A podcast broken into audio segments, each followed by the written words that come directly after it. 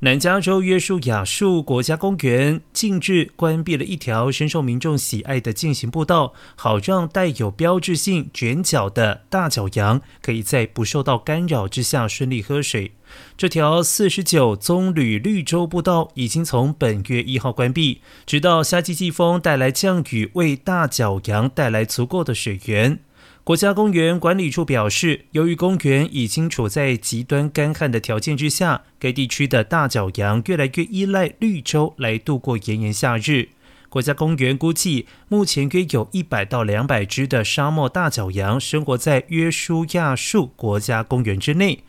然而，在加州、内华达州、亚利桑那州还有犹他州的大西南地区域内，共有约一万三千只。